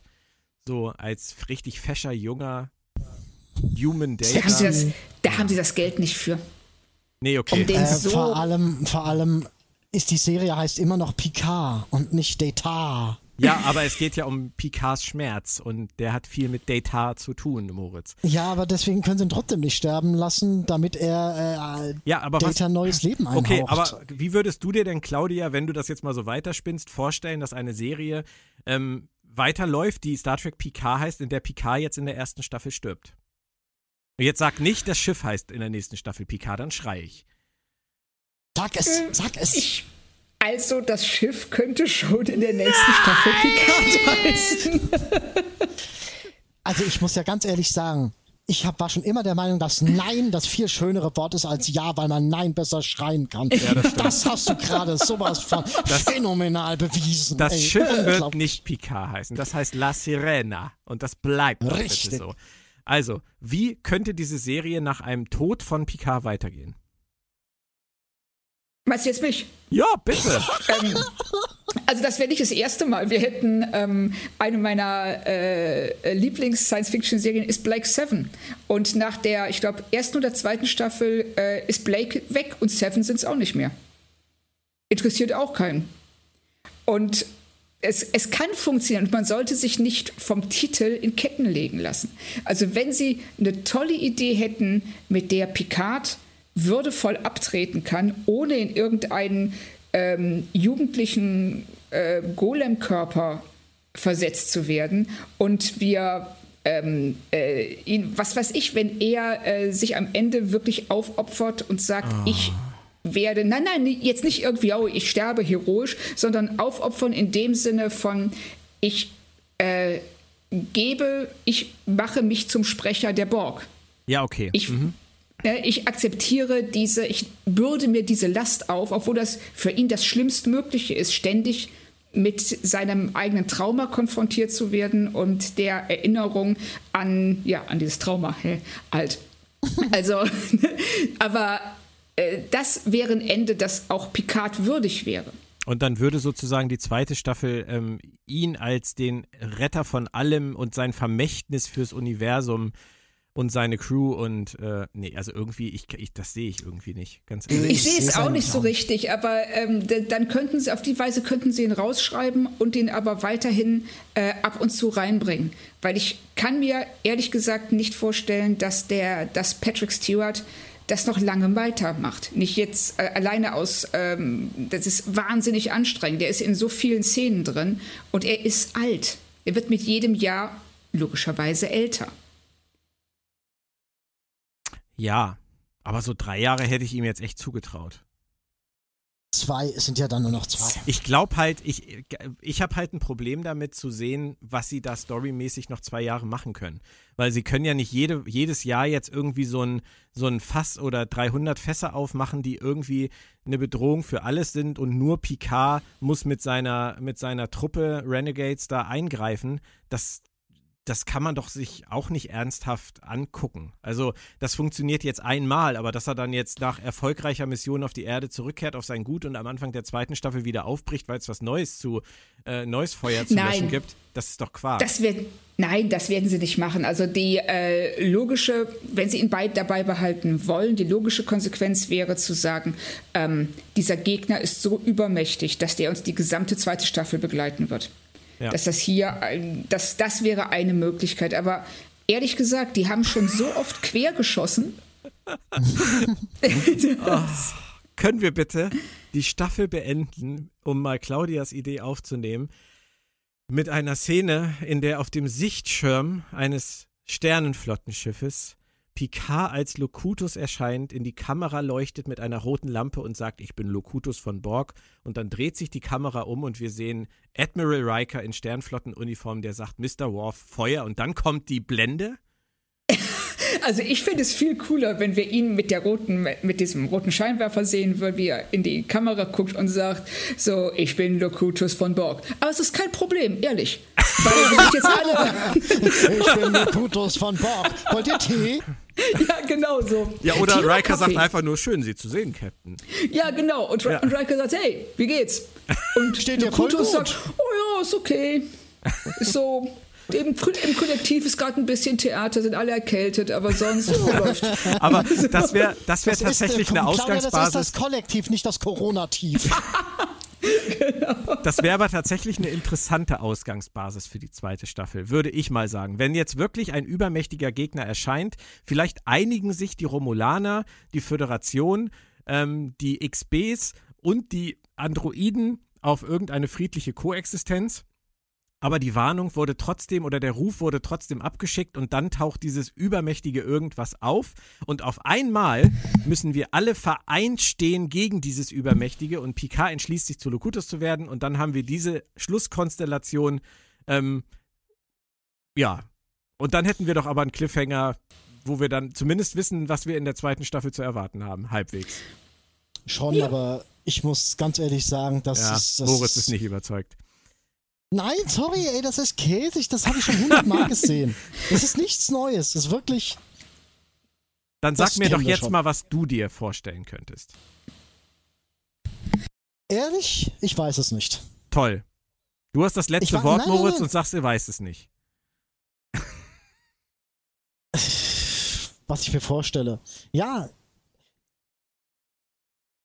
Map. Okay, dann habe ich noch eine Frage. Vielleicht kannst du mir die beantworten, Moritz. Ich versuch's. Ähm, warum wollte Maddox, dass Sochi auf den Kubus geht? Und warum hat er ihr eine Mutter-KI programmiert, die ihr sagt, dass sie Picard finden soll? Was war jetzt genau der Plan von Maddox? Weil Boah, das hinterfragt so froh, ja auch dass du keiner, mir die Frage oder? nicht gestellt hast. Ja, aber das, ich weiß es nicht. Vielleicht habe ich es nur nicht verstanden, aber das hinterfragt ja auch Sochi gar nicht. Okay, alles vielleicht klar. Nee, ist das so ein, vielleicht ist das so ein Lernprozess. Geh mal dahin, wo Leute sind, die sowas ähnliches, äh, die eine ähnliche Agenda haben wie wir, die auch irgendwie mit Kybernetik rumdoktern und Menschen mit Kybernetik verbinden. Da kannst du vielleicht irgendwas lernen oder. oder ich habe das ja auch eben gerade verwechselt. Also äh, Dash sollte ja Picard finden und nicht Sochi. Ähm, aber trotzdem, Warum hat Maddox die beiden an diese Orte geschickt und diese Mutter-KI programmiert, die dann im Zweifelsfall auf Picard zeigt? Also ich, ganz ehrlich, das... Weil, äh, weil die isoliert, abgeschottet vom Rest des Universums sind und man braucht neue Eindrücke, um sich irgendwie äh, geistig neu befruchten zu können. Ansonsten haben wir da ein Stagnationsproblem. Ein Stagnationsproblem. Du kannst, die können, die kann auf dem, die kann an dem Daystrom-Institut was lernen und die andere kann auf dem Borgwürfel was lernen. Das sind schon, das sind schon keine schlechten Orte für Androiden und synthetische. Ja, das stimmt schon. Wollen ja, wir uns noch. Wollen, ja, Claudia, bitte. Ja, und Picard finde ich relativ logisch, weil ähm, Maddox weiß, dank Measure of a Man, dass Picard die nicht verraten wird. Wenn er erkennt, dass das synthetische sind. Ja, das stimmt. Mhm. Das stimmt. Wollen wir uns noch kurz den äh, Zuhörerfragen zuwenden, ihr zwei? Wir können das ja und irgendwie. Und dem Trailer. Und dem Trailer. Nee, nee, Claudia möchte, nicht, nicht möchte nicht über Trailer sprechen. Oh, ah. Das, das lassen wir heute mal.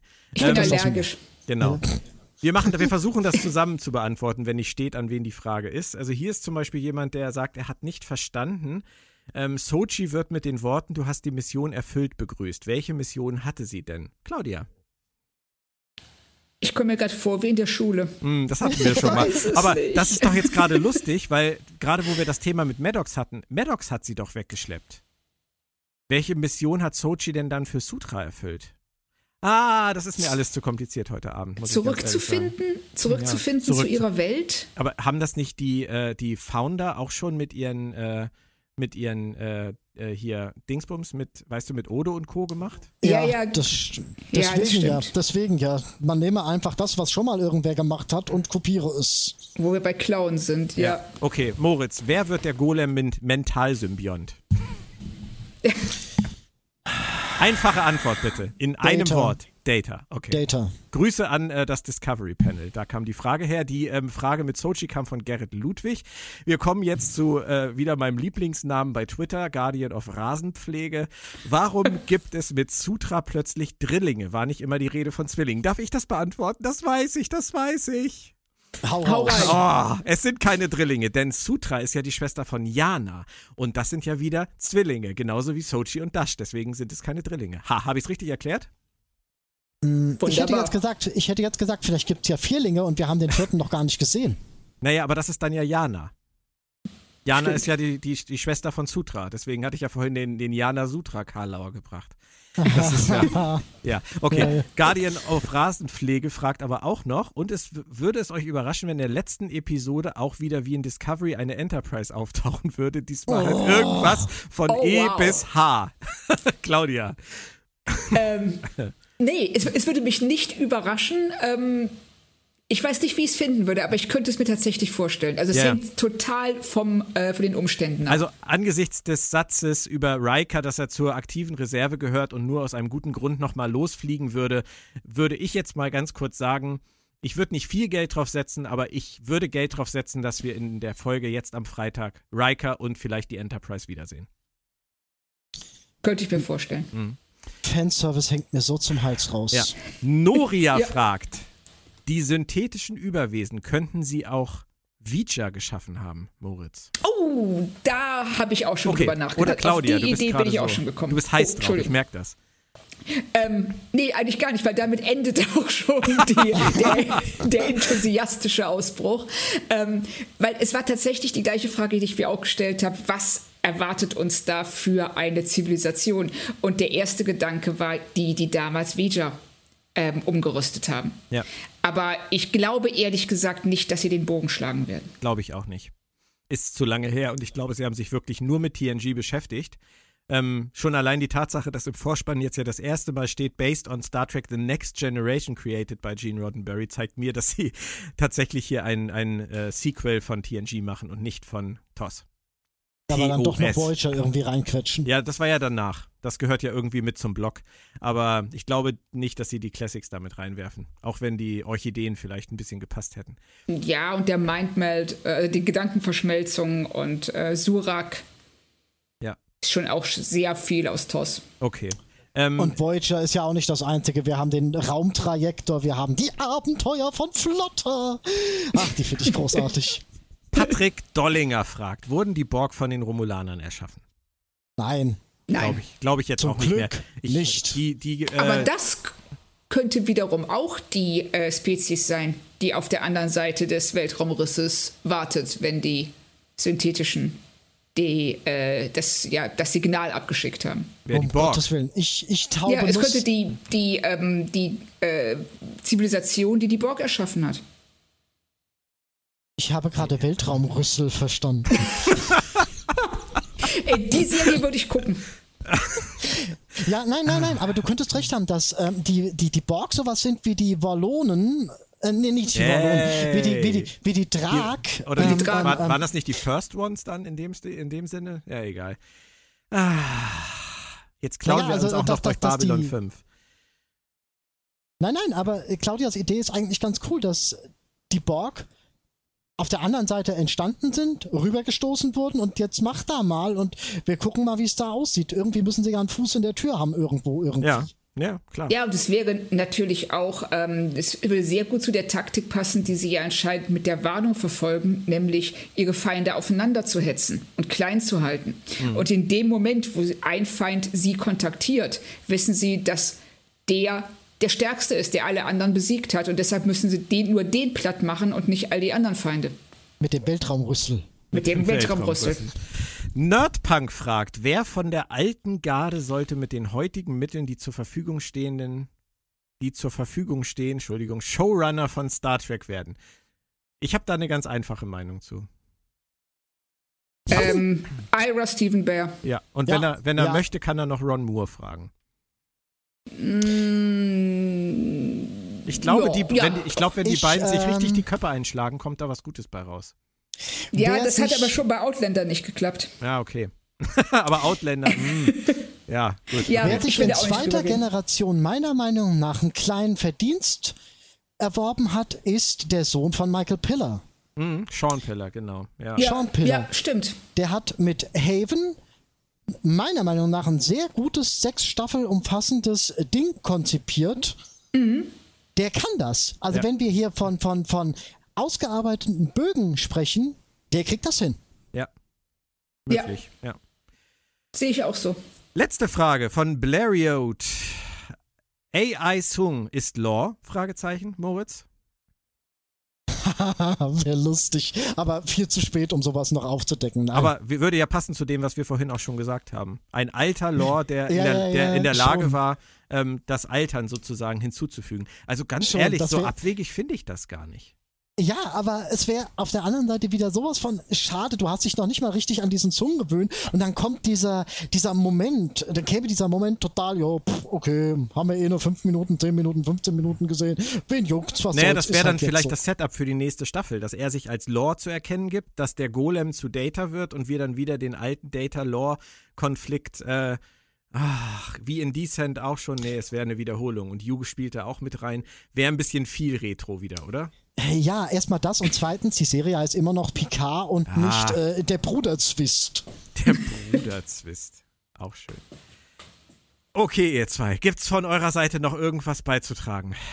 Oder haben wir alles abgefrühstückt, was euch irgendwie an dieser Folge bemerkenswert erschien?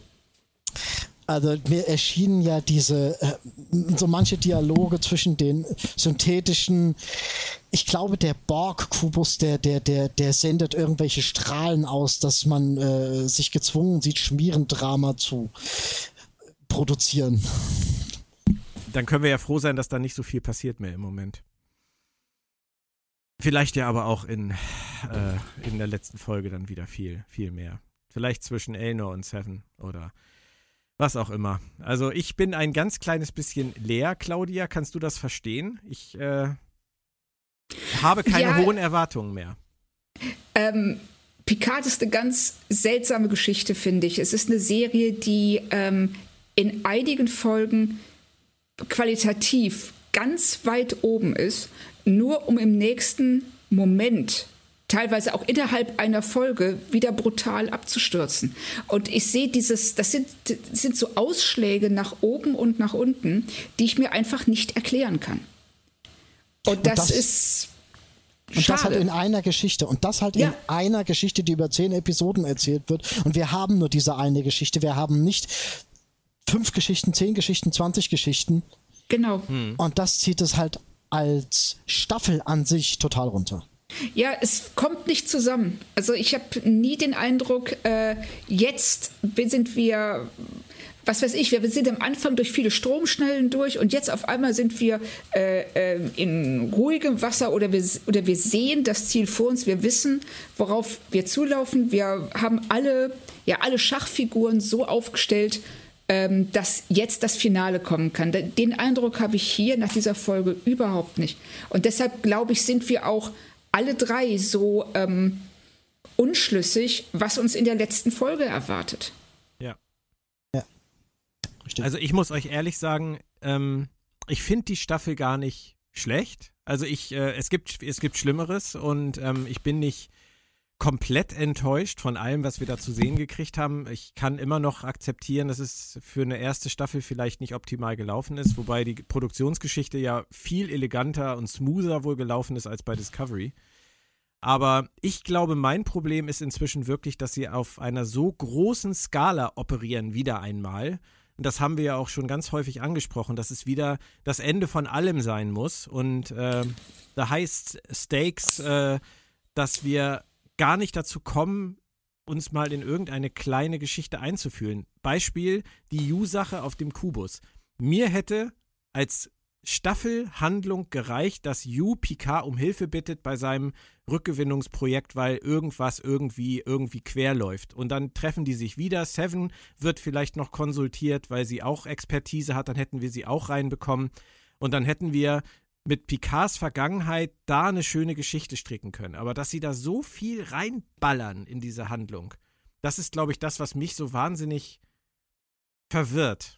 Weil ich gar nicht äh, weiß, worum es denen eigentlich geht. Ich weiß auch zum Beispiel gar nicht mehr, warum Patrick Stewart überhaupt der Meinung war, dafür zurückkommen zu müssen.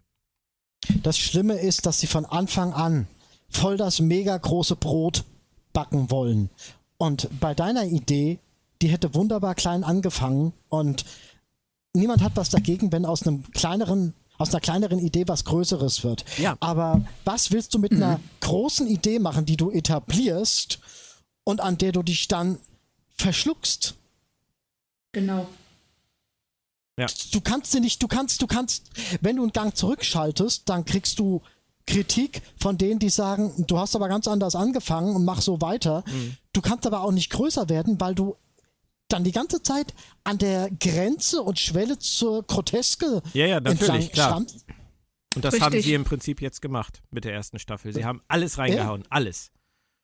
Ja, sie wollten mit, äh, um bei dem äh, Bild mit dem Kochen zu bleiben, ähm, sie wollten mit einem Zehn-Gänge-Menü anfangen und ähm, Jetzt sehen sie auf einmal, dass sie vielleicht, dass es besser gewesen wäre, erstmal die Vorspeise zu machen, gucken, wie die ankommt, dann sich Gedanken zu machen, was man als zweiten Gang servieren will und das aufeinander aufzubauen. Und so haben sie diesen Paukenschlag am Anfang, die werfen dich ähm, ins kalte Wasser, zeigen dir eine Föderation, die du nicht verstehst. Das ist ein Kulturschock, finde ich vom Prinzip her auch richtig gut. Aber sie haben es dann nicht geschafft, diese Welt vernünftig aufzurollen und die Figuren in sie einzubetten und uns durch die Geschichte mit den Figuren durchzuführen. Ja. Sieht man ja perfekt daran, dass man jetzt in der vorletzten Episode meint, nochmal äh, äh, komplett andere Charaktere in den Mittelpunkt oder, oder in eine Art Mittelpunkt zu schieben, von denen wir überhaupt nichts wissen. Das kannst du mit, mit weniger wichtigen Charakteren machen, aber nicht mit einem Song. Da hört ja. dann wirklich ja. auf. Richtig. Richtig. Und die ganze Latte an Charakteren, die irgendwie in dieser Staffel mal wichtig waren, die ja jetzt inzwischen in der Versenkung verschwunden sind, größtenteils, ob das Narissa ist oder ob das Narek ist oder ob das äh, die Rikers Jaban sind und Kestra, und Jaban und Laris oder Bruce Maddox und Icheb und Hast du nicht gesehen, Commodore O und diese Föderationsverschwörung und Narissa an ihrer Seite und dann auf einmal auf dem Kubus und jetzt ganz weg und Narek auch nur noch so halb da und ich, für mich fühlt sich das halt irgendwie nach verzettelt an. Leider. Ja. ja. Extrem. Und das ja, hätte nee, ich von einem Buchautor eigentlich nicht erwartet. Claudia. Absolut nicht, aber da Ganz hängen ja auch 20 nicht. Leute drin. Ganz genau, äh, was, was Moritz sagt. Ähm, ich glaube, es liegt tatsächlich daran, dass er als Buchautor überhaupt nicht daran gewöhnt ist, so zu arbeiten. Und da sind 20 Leute, da sind ähm, 15 verschiedene ähm, äh, ja, Interessengruppen oder jeder, der irgendwas haben will. Das eine läuft nicht, weil das Geld nicht da ist, das andere läuft nicht, weil der Schauspieler an dem Tag nicht kann. Und ähm, da kommt so viel zusammen und der Writers Room ist ja was völlig anderes, als sich ähm, an den Schreibtisch zu setzen und sechs, sieben Stunden lang sich zu überlegen, was man jetzt schreiben will. Mhm. Und ähm, ich finde, sie tun ganz vielen neuen Figuren auch keinen besonders großen Gefallen durch die ähm, Fanservice-Altlasten. Ja. Absolut nicht. Ähm, so schön wie einige das mit Riker und Troy und Kestra auch finden mögen, ich das wäre ein Job gewesen, den Laris und Jaban genauso ja, ja, hätten klar. machen können. Ja, und das hätte ein ganz anderes Bild auf die Romulaner geworfen, wenn man mal bedenkt, dass äh, Sochi ähm, von Narik, wie wollen wir das jetzt nennen, misshandelt wurde, benutzt wurde. Und dieses Problem, diese, diese Wunde, diesen Schmerz auch wieder durch zwei altgediente romulanische Recken heilen ja, zu lassen, wäre ein viel schöneres ja. Komplettbild äh, für die Spezies, für die Darstellung dieser Stimmt. Rasse gewesen. Mhm. Und dann bügeln sie das durch Fanservice aus. Und ja. das ist unfair gegenüber wunderschönen neuen Charakteren, die Spaß, äh, die wirklich eine gute Chemie miteinander und aneinander haben. Ich habe Laris und Jaban total gern zugeguckt. Ja. Die waren mhm. toll zusammen. Da kollidieren einfach, da kollidieren einfach viele wieder verschiedene Interessen. Ja. Und im Zweifelsfall ist es dann halt viel cooler, Frakes und, und Certis dabei zu haben, als irgendwie auf was zurückzugreifen, was man gerade erst kennengelernt hat. Ich verstehe dich da total, Moritz. Aber ich glaube, es ist nicht mehr die Zeit dafür und es ist nicht mehr das Team dafür, was da jetzt hintersteht. Ähm, ohne dass das jetzt wieder so nach äh, Generalabrechnung mit dem New Track klingen soll, ist es überhaupt nicht. Aber ähm, sie hätten sich an vielen Stellen es ähm, eigentlich einfacher machen können, zu einem besseren Ergebnis zu kommen. Und haben sich unnötig in irgendwelche Dinge verrannt. Zumal manche Dinge dann halt auch echt nicht rund wirken, wenn Richtig. du dir überlegst, wie Picard in der zweiten Episode von wegen nein, nein, nein, Riker niemals und Worf niemals und Jordi niemals und dann dann flechten sie es doch irgendwie ja, ja. ein und, und, und, und schieben da so halbseidene Begründungen nach und können sie ja machen, aber dann dürfen sie sich nicht noch so Sachen erlauben wie äh, unser Sohn ist gestorben, weil ähm, ähm, ähm Dings, na, synthetische Matrizen verboten sind, ja. äh, weil das zu den synthetischen gehört und so weiter, dann, dann diese es Sachen, ist, die sie ja. nicht, die Sachen, die sie nicht zeigen, die sie nur erklären. Da hat Christian Humberg mich letztendlich nach, äh, nachdem ich da nochmal drüber nachgedacht habe, hat total recht, wie sie die Sache auflösen mit dem, mit Rios und seiner Begegnung mit den synthetischen. Es muss letztendlich doch irgendwie alles miteinander verbunden sein und die machen zu viel und dadurch fällt ja. so viel Wichtiges hinten runter. Mhm. mhm. Ihr zwei, wir haben nur noch eine Folge. Wir werden sie in, was haben wir heute? Äh, drei Tagen werden wir sie sehen und dann auch in Kürze darüber sprechen. Ich bin sehr gespannt, wo wir dann stehen, weil, wie gesagt, ich habe kein Gefühl dafür, was uns da erwarten wird und wie es weitergeht. Alles ist möglich und das macht mir irgendwie auch ein flaues Gefühl im Magen, muss ich zugeben. Ist ja vielleicht auch was Gutes, weil es lässt mich zumindest nicht komplett kalt. Ich habe am Anfang der Serie mal gesagt, ich möchte auf keinen Fall, dass Picard stirbt. Und jetzt sind wir eine Folge vor Ende der Staffel tatsächlich an dem Punkt, wo ich es für möglich halte, dass es passieren könnte. Danke, Claudia. Das ist jetzt deine Schuld, dass ich das jetzt drei das Tage mit mir rumtrage. Aber so ist es halt. Wir werden es erfahren. Das war die Nummer 46 von Planet Track FM. Wir hören uns dann in einer Woche und ja, dann wissen wir alle mehr. Ich danke euch beiden, dass ihr diesen Abend mit mir zusammen in dieser lauschigen Runde verbracht habt. Danke Claudia, danke Moritz. Sehr gern, Björn. Danke Björn, danke Moritz. Und dann hören Claudia. wir uns in Kürze wieder. Tschö, sagt euer Björn, bleibt zu Hause und wie immer im Moment bleibt gesund. Bis dann. Tschu, tschu. Tschö. Los, schrei noch mal Nein! Nein! Sehr so, geil. Großartig. Das sollten wir ab jetzt immer einspielen. Das sollten wir immer einspielen, wenn irgendwer was sagt, was dir nicht passt. Nein! Nein! Finde ich gut.